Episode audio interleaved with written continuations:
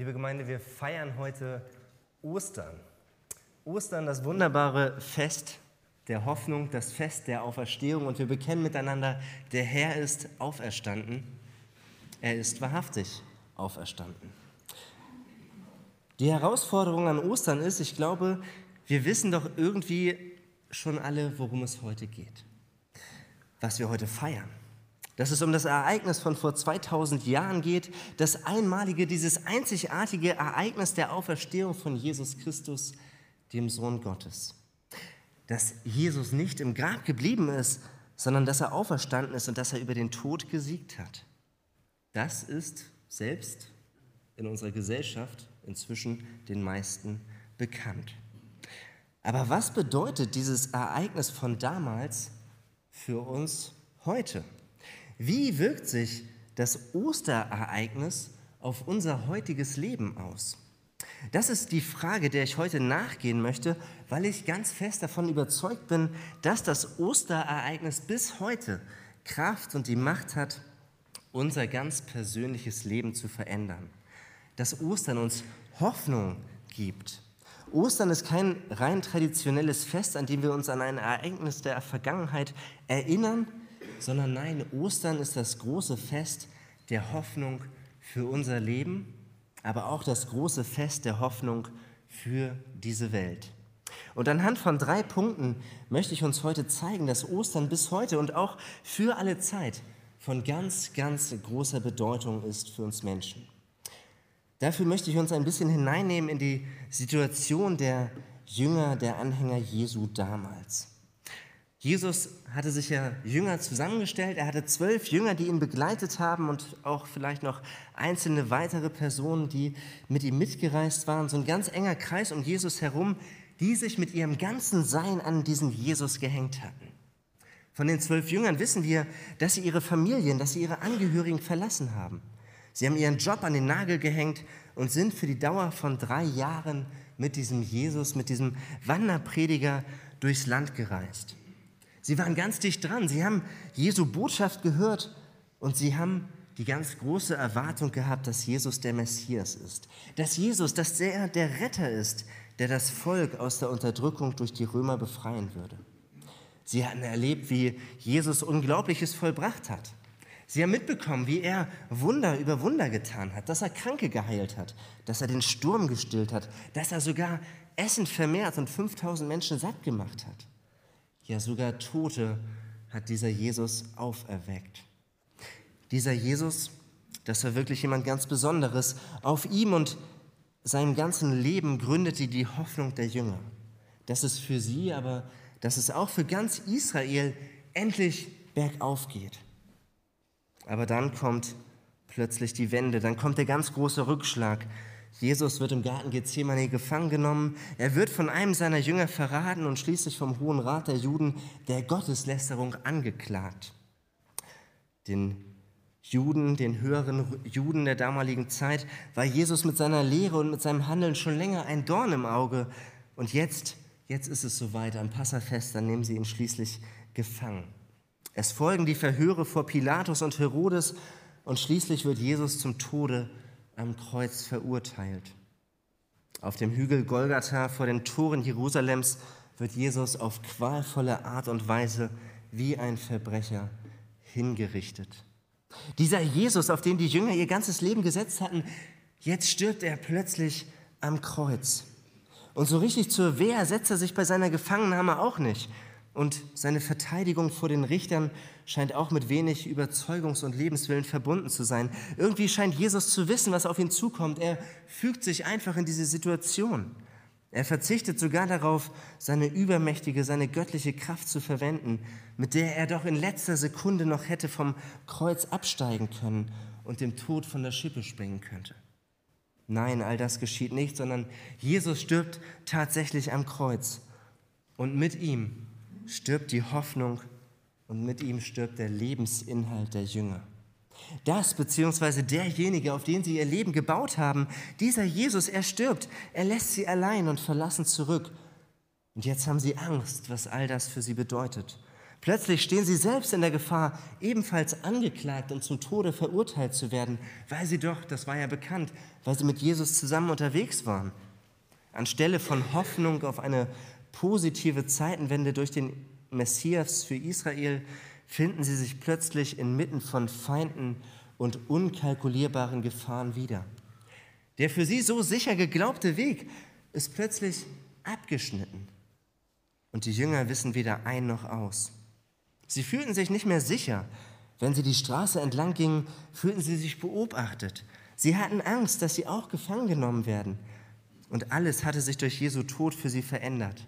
Und deshalb haben sie sich zurückgezogen in sichere Räume und sie hielten Türen und Fenster verschlossen. Das ist die Situation der Jünger damals, an diesem ersten Osterwochenende. Und ich glaube, wir kennen ganz ähnliche Situationen aus der heutigen Zeit und auch aus dem persönlichen Erleben. Auch wir kennen Rückschläge in unserem Leben, die uns den Boden unter den Füßen wegreißen. Das kann auf größerer gesamtgesellschaftlicher Ebene sein oder im persönlichen. Und ich glaube, gerade die letzten Jahre haben uns doch allen gezeigt, dass in dieser Welt vieles bei weitem nicht so sicher ist, wie wir geglaubt haben. Dass es einige Rückschläge gab durch diese ganze Corona-Pandemie oder auch durch den ganzen Krieg in Osteuropa. Es ist doch bei all dem völlig ungewiss, was die Zukunft mit sich bringt. Bei all den Umbrüchen und Herausforderungen in dieser Welt und den Rückschlägen, die wir im Blick auf unsere Sicherheit erleben, wo es oft nicht vorwärts geht, sondern wo radikale Einschnitte und Umbrüche geschehen, da kann man sich doch fragen, wie kann ich denn heute und wie kann ich in dieser Zeit mit Hoffnung leben? Ich nehme nicht unbedingt wahr, dass bei all den Veränderungen und Umbrüchen in dieser Zeit alle ganz positiv, optimistisch sagen, ja, das wird schon irgendwie. Das wird schon alles besser und irgendwie auch wieder sicherer und einfacher werden. Nein, sondern wir merken, uns fehlt da ganz oft die Hoffnung, dass diese Umbrüche, die wir erleben, die Rückschläge, die die letzten Jahre mit sich gebracht haben, dass das irgendwie auch zu etwas Gutem führt. Und neben diesen großen Umbrüchen in der Welt und der Gesellschaft kennen wir doch aber auch die persönlichen Nöte des Einzelnen. Wir kennen schwere und bedrohliche Krankheiten. Manche von uns ringen mit dem Verlust eines lieben Menschen oder mit einer gescheiterten Beziehung. Wir haben Rückschläge in so unterschiedlichen Situationen. Mit dem Verlust des Arbeitsplatzes wird gerungen und die ganzen steigenden Kosten führen manchen auch zu der Frage, wie komme ich eigentlich finanziell in der Zukunft über die Runden. Wir kennen auch Situationen, die wir uns selber gar nicht so gut erklären können, wo wir irgendwelche Rückschläge in unserem Leben erfahren und wo wir uns dann fragen, warum musste mir das passieren? Warum muss ich da durch? Fragen, die wir immer wieder in unserem Leben haben und deren Antworten wir einfach nicht kennen. Rückschläge, die uns die Hoffnung rauben. Und so stellt sich doch die Frage, woher bekommen wir eigentlich Hoffnung? Was gibt uns Hoffnung, die auch den Rückschlägen unseres Lebens standhalten kann? Und ich bin ganz fest davon überzeugt, hier kann uns nur Ostern helfen. Das Ereignis, das auch die Jünger damals aus ihrer Angst, Unsicherheit und aus ihrer Hoffnungslosigkeit herausgeholt hat. Davon lesen wir im Lukas-Evangelium in Kapitel 24. Weiß nicht, Britta, willst du noch? Ab Vers 36. Noch während sie berichteten, stand Jesus plötzlich mitten im Kreis der Jünger. Friede sei mit euch, begrüßte er sie. Die Jünger erschraken und fürchteten sich sehr. Sie dachten, ein Geist stünde vor ihnen. Warum habt ihr solche Angst? fragte Jesus. Wieso zweifelt ihr daran, dass ich es bin? Seht doch die Wunden an meinen Händen und Füßen. Ich bin es wirklich. Hier, fasst mich an und überzeugt euch, dass ich kein Geist bin. Geister sind doch nicht aus Fleisch und Blut wie ich. Dann zeigte er ihnen seine Hände und Füße, aber vor lauter Freude konnten sie es noch immer nicht fassen, dass Jesus vor ihnen stand. Endlich fragte er sie, habt ihr etwas zu essen hier? Sie brachten ihm ein Stück gebratenen Fisch, den nahm er und aß ihn vor ihren Augen. Die Jünger konnten in dieser Situation gar nicht fassen, was da geschieht, dass Jesus ihnen wirklich begegnet, dass er, obwohl er doch gestorben ist, dass er plötzlich lebt, dass er auferstanden ist. Die Jünger erleben hier, dass es eine lebendige Hoffnung gibt, trotz dieses unfassbar unglaublichen Rückschlags von Karfreitag. Die Jünger hatten ihre Hoffnung eigentlich begraben. Sie schauten einer düsteren, einer unsicheren Zukunft entgegen. Sie hatten sich doch verbarrikadiert, sie hatten sich eingeschlossen und sie lebten in Angst und Sorge, dass jetzt für sie und für ihren weiteren Lebensweg einfach alles bergab geht. Aber dann kommt Jesus zu ihnen in ihre Mitte und er überzeugt sie von seiner Auferstehung. Mitten in ihrer Angst vor den Juden und vor den Römern und vor all dem Unbekannten, was die Zukunft mit sich bringt, in dieser Situation tritt Jesus in ihre Mitte. Aber die Jünger, die können das gar nicht so richtig fassen. Die sind ja so am Boden zerstört durch die Rückschläge, die sie erlebt haben. Sie sind sich unsicher und sie glauben nicht, was sie sehen. Aber Jesus sagt ihnen, Friede sei mit euch. Und dann zeigt er ihnen, dass er wirklich auferstanden ist. Er überzeugt sie, indem er seine Wunden zeigt und indem er sogar vor ihren Augen ist. Da wird doch ganz deutlich, dass er ganz real lebt. Und so entfacht Jesus eine ganz neue Hoffnung in den Herzen der Jünger. Sie sehen, dass Jesus wirklich auferstanden ist, dass sie nicht mehr alleine sind. Ostern und die Auferstehung Jesu von den Toten gibt mir, sie gibt uns eine Hoffnung, daran festzuhalten, dass Gottes Wege größer sind. Dass seine Möglichkeiten und seine Kraft, Dinge zu verändern und, Lauf, und den Lauf der Geschichte in seinem Sinne fortzuschreiben, dass das für Gott unbegrenzt möglich ist. Und dass das, was für uns nach Scheitern und Verlust aussieht, aus Gottes Perspektive ein anderes Ende nehmen kann, als wir aus menschlicher Perspektive vermuten würden.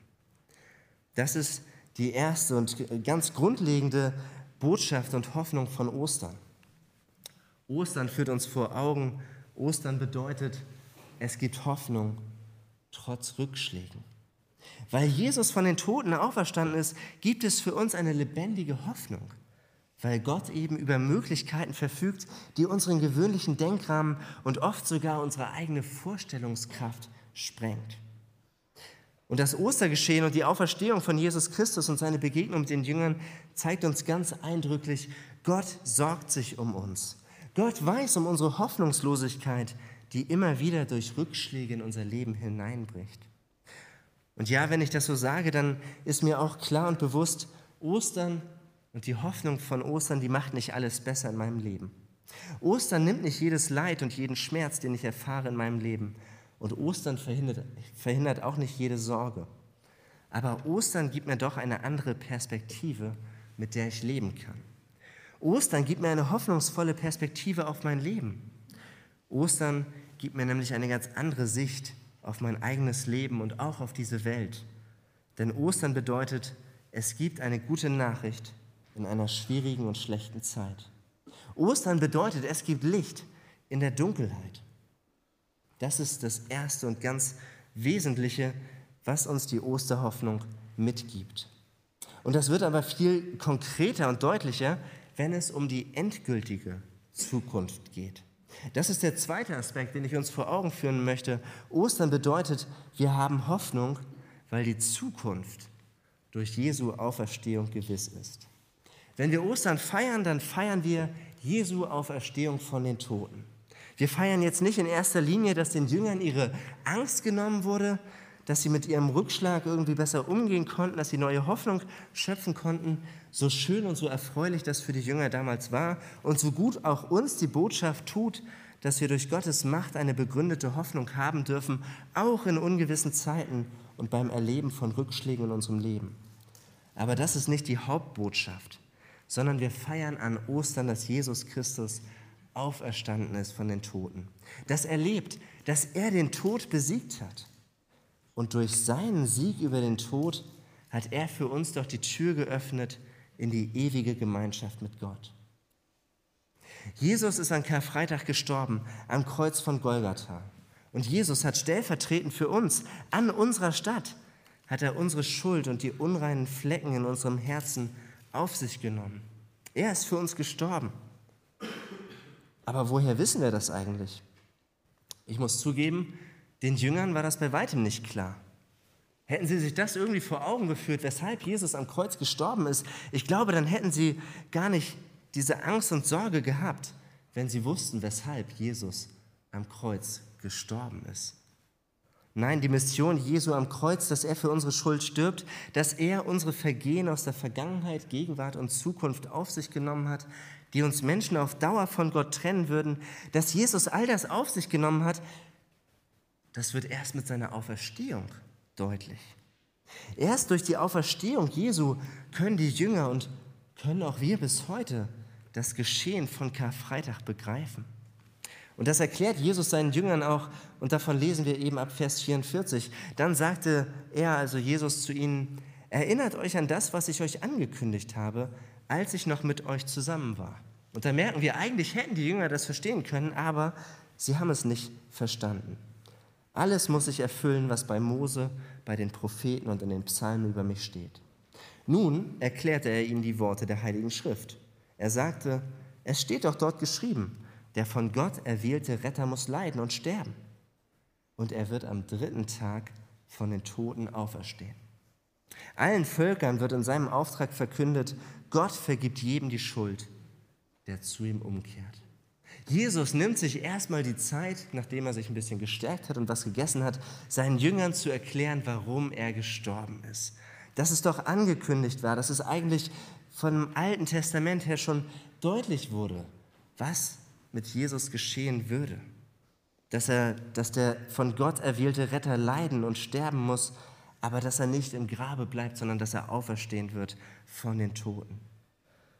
Und wir merken, wenn wir uns diesen Text anschauen, was Jesus seinen Jüngern erklärt, dass Gott uns unsere Schuld vergibt, wenn wir zu ihm umkehren.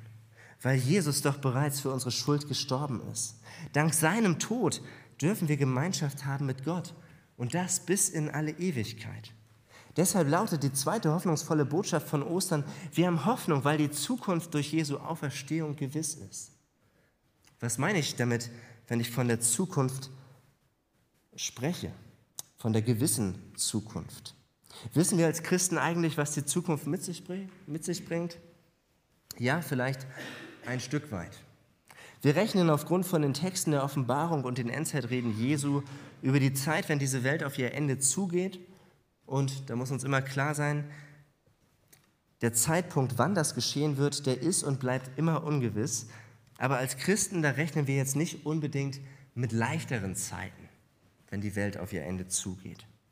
Wir wissen von Katastrophen, Verfolgungen und Hungersnöten, die die Endzeit dieses Planeten prägen werden. Das offenbart uns die Bibel und wir wissen alle nicht, wann das soweit sein wird. Und bei all dem kann es einem doch schwer fallen, eine positive Hoffnung für diese Welt zu haben. Und ja, vielleicht haben manche Klimaaktivisten recht und diese Welt steuert momentan in großen Schritten auf eine riesige Katastrophe zu. Das kann niemand sicher sagen, wie groß und wie nah sich diese Klimaveränderungen auswirken werden. Keine Ahnung. Aber ich muss mich als Christ deshalb noch lange nicht auf eine Autobahn kleben. Denn meine Hoffnung oder besser meine Verzweiflung muss sich doch nicht darauf setzen, dass dieser Planet irgendwie weiter existieren kann, sondern als Christ habe ich durch Jesu Auferstehung eine Hoffnung, die über diese Welt hinausgeht. Weil Jesus von den Toten auferstanden ist, darf ich seinen Worten vertrauen, den Worten, die auch über das Leben auf dieser Erde hinausgehen. Ich darf gewiss sein, dass jeder, der Jesu Tod am Kreuz für sich in Anspruch nimmt, dass er für meine Schuld gestorben ist und wenn ich zu ihm umkehre, wenn ich mein Leben ausrichte an ihm, dass dann eine Wohnung für mich bereitet ist in der Ewigkeit. Das ist das, was Jesus in Johannes 14 seinen Jüngern sagt, wo er sagt, seid nicht bestürzt und habt keine Angst, ermutigte Jesus seine Jünger. Glaubt an Gott und glaubt an mich, denn im Haus meines Vaters gibt es viele Wohnungen. Sonst hätte ich euch nicht gesagt, ich gehe hin, um dort alles für euch vorzubereiten. Und wenn alles bereit ist, werde ich zurückkommen, um euch zu mir holen, um euch zu mir zu holen. Dann werdet auch ihr dort sein, wo ich bin. Ich bin der Weg, ich bin die Wahrheit und ich bin das Leben. Ohne mich kann niemand zum Vater kommen. Dank Jesu Auferstehung habe ich Hoffnung, weil meine Zukunft durch ihn gewiss ist. Dass ich Gemeinschaft haben darf mit ihm in der Ewigkeit bei Gott. Und dass ich mich deshalb nicht mit allem, was ich habe und mit allem, was ich bin, dass ich mich nicht an dieser Welt festklammern muss. Bei aller Aufforderung zu einem verantwortlichen Leben und einem guten Umgang mit Gottes Schöpfung in dieser Welt, ja. Aber die Perspektive der Ewigkeit zeigt mir, diese Welt ist nicht das Letzte, sondern sie ist nur das Vorletzte für uns Menschen. Wenn ich weiß, dass mit dem Tod nicht alles zu Ende ist, dann bin ich auch nicht gezwungen, möglichst viel aus meinem begrenzten irdischen Leben herauszuholen und mitzunehmen. Und meine Hoffnung und Zuversicht für die Zeit nach dem Leben auf dieser Erde, sie gründet in Ostern durch Jesu Auferstehung von den Toten. Und doch bleibt die Hoffnung von Ostern nicht allein auf die Ewigkeit beschränkt.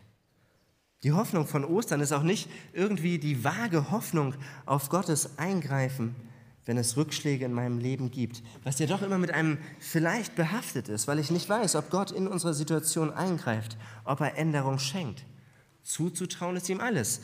Das hat er durch die Auferstehung Jesu bewiesen. Aber wir haben noch eine viel konkretere Hoffnung, weil Ostern drittens bedeutet, wir haben die Hoffnung auf ein Leben in Gemeinschaft mit Jesus Christus, im Hier und heute. Damals ist Jesus den Jüngern persönlich begegnet. Sie haben ja nicht aus der Schrift heraus und im Nachsinnen über Jesu Worte verstanden, was an Ostern geschehen ist, sondern sie erleben, dass Jesus selbst ihnen begegnet, dass er es ihnen dann erklärt und dass er ihnen die Augen öffnet. Und was für eine radikale Veränderung es für die Jünger dann war, als sie plötzlich gemerkt haben, sie sind nicht allein. Sie haben endlich ihren Lebensmittelpunkt, sie haben Jesus, ihren Freund und Rabbi, nicht verloren, sondern er begegnet ihnen plötzlich wieder, weil er lebt, weil er sich auf den Weg macht und er in ihre Mitte kommt. Und das ermutigt die Jünger, das lässt sie neue Kraft und Hoffnung schöpfen. Und Jesus sichert ihnen dann zu, dass er nicht nur in der Vergangenheit, in den letzten drei Jahren an ihrer Seite war, sondern er verspricht ihnen auch in der Zukunft, ihnen zur Seite zu stehen, durch den Heiligen Geist. Das lesen wir am Ende von unserem Abschnitt in Vers 47 bis 49, wo Jesus sagt, allen Völkern wird in seinem, also in Jesu Auftrag verkündet, Gott vergibt jedem die Schuld, der zu ihm umkehrt. Das soll zuerst in Jerusalem geschehen. Ihr selbst habt miterlebt, dass Gottes Zusagen in Erfüllung gegangen sind. Ihr seid meine Zeugen. Also die Jünger hatten ganz klar den Auftrag, davon zu berichten, das zu erzählen und zu verkünden. Aber Jesus lässt sie damit nicht allein, sondern in Vers 49 lesen wir, ich werde den Heiligen Geist zu euch herabsenden, den mein Vater euch versprochen hat. Bleibt hier in Jerusalem, bis ihr diese Kraft von oben empfangen habt. Die Jünger sollen nicht nur als Zeugen die Botschaft von Jesu Auferstehung hinaustragen, nein, sie sollen ganz konkret auf den Heiligen Geist warten, den Jesus ihnen sendet, auf die Kraft Gottes, die in ihrem Inneren einzieht und Wohnung nimmt. Und hier merken wir ganz genau, Jesus weiß, dass wir als Menschen Begleitung brauchen. Aus Einsamkeit heraus wird niemals eine Hoffnung erwachsen. Wir werden auch keine Kraft oder Mut haben, wenn wir niemanden haben, der uns an unserer Seite begleitet. Und es ist erstaunlich, welche Probleme Menschen entwickeln können, die niemanden haben, die einsam sind. Das ist gravierend. Einsamkeit verursacht seelischen und körperlichen Stress. In andauernder Einsamkeit gedeihen Selbstzweifel über die eigene Person und Wertigkeit. Wer einsam ist, der kämpft oft mit innerer Leere und mit Sinnlosigkeit. Und ich bin überzeugt davon, Jesus weiß, dass wir Menschen Begleitung brauchen. Dass wir jemanden brauchen, der mit uns geht, damit wir eben nicht einsam durchs Leben gehen müssen. Und Jesus macht sich auf den Weg und, und er verheißt uns seine Gegenwart. Wir dürfen uns auf seine Liebe und auf seine Fürsorge verlassen. Er will uns trösten, er will uns neuen Mut geben und wir dürfen unseren Wert von ihm her ableiten. Gott sieht dich und mich er sieht uns Menschen als unfassbar wertvoll an. Sogar bis in alle Ewigkeit sind wir erhaltenswert für Gott. Das hat er durch Jesu Kommen in diese Welt deutlich gemacht, wie wertvoll wir ihm sind. Und das darf uns immer wieder begeistern und faszinieren, dass wir unseren Wert von ihm her ableiten. Und ich darf auch jetzt schon mit ihm im Gespräch sein, mit ihm reden im Gebet mir bewusst machen, dass er da ist, dass er immer erreichbar ist, dass er sich Zeit nimmt für mich und dass ich auf ihn hören kann, indem ich in der Bibel lese, was er uns für unser Leben sagen möchte, dass ich mit ihm reden kann im Gebet, dass ich erfahren kann, was das Ziel unseres Lebens ist und was er uns verheißen hat. All das wirkt sich jetzt schon ganz konkret in der Gegenwart aus. Denn dank Ostern dürfen wir die Hoffnung haben, dass wir nicht alleine sind. Dass wir ein Leben in Gemeinschaft mit Jesus Christus führen können, ja führen dürfen. Dass er mit uns ist, dass er uns begleitet, jeden Tag und jede Stunde, weil er lebt, weil er auferstanden ist. Ostern ist das große Fest der Hoffnung. Und diese drei Hoffnungen habe ich uns heute vor Augen geführt. Dass das Geschehen von Ostern, Ostern uns ganz wesentlich zeigt, dass wir hoffen dürfen, auch wenn es Rückschläge in unserem Leben gibt. Weil Gott alles möglich ist, weil für Gott nichts unmöglich ist. Deshalb darf ich Hoffnung haben. Und weil Jesus von den Toten auferstanden ist, haben wir eine begründete Hoffnung für unsere Zukunft. Wie auch immer es mit diesem Planeten, auf dem wir leben, weitergehen wird und was die Zeit auch mit sich bringt, so dürfen wir die Gewissheit und die Hoffnung haben, dass unsere Zukunft, wenn wir an Jesus Christus glauben, dass sie sicher ist. Sicher durch die Wohnung in der Ewigkeit bei Gott, dem Vater und dem Herrn Jesus Christus. Und die dritte Hoffnung, sie spricht direkt hinein in unser tägliches Leben. Jesus ist nicht nur damals seinen Jüngern begegnet, sondern er will uns bis heute begegnen und uns begleiten. Und wir haben seine wunderbare Zusage, siehe, ich bin bei euch alle Tage bis an der Weltende. Wir feiern an Ostern nicht nur ein Ereignis von vor 2000 Jahren, nicht aus Tradition oder weil es eben ein einmaliges Ereignis in der Geschichte war, sondern wir feiern doch Ostern, weil Ostern uns bis heute Hoffnung gibt und weil Ostern sich ganz konkret auf unser Leben auswirkt. Dank Ostern dürfen wir Hoffnung haben, denn der Herr ist auferstanden. Amen. Ich möchte an dieser Stelle auch schon den Segen sprechen, bevor wir gleich zum letzten Lied gemeinsam aufstehen und auch da uns den Segen zusingen. Zum Segen möchte ich euch bitten, aufzustehen. Das Licht des Ostermorgens wird auch dein Dunkel erhellen. Und die Kraft, die Jesus auferstehen ließ, wird auch in deiner Schwachheit wirksam werden. Die Hoffnung auf ein neues Leben wird auch deine Sorge in Zuversicht verwandeln. Die Kraft des Auferstandenen wird auch deinen Schmerz heilen und die Freude über das ewige Leben wird auch dir helfen, loszulassen und Frieden zu finden. Und die Erfahrung, dass Jesus lebt und immer da ist, wird auch deinen Weg zu einem guten Ziel führen. Und Jesus hob die Hände auf und er segnete sie und sprach, Friede sei mit euch. Und ich lebe und ihr sollt auch leben. Immer bin ich bei euch. Amen.